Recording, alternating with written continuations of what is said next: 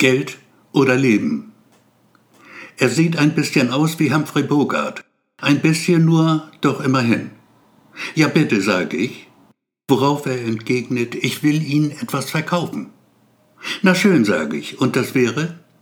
Ein längeres Leben, sagt Humphrey.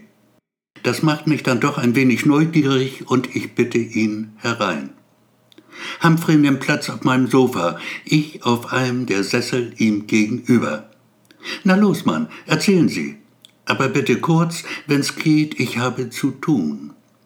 Kein Problem, sagt Humphrey, die Sache ist ganz einfach. Sie geben mir jetzt 100 Euro, dafür lasse ich Sie im Leben. Sie müssen zugeben, das ist ein faires Angebot.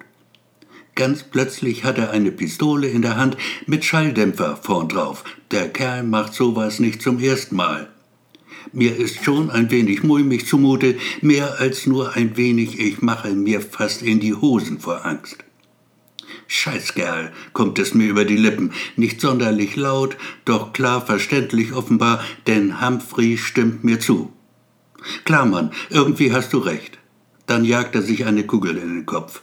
Auf der weißen Tapete ein hässlicher roter Fleck. Ich werde die Wand neu streichen müssen.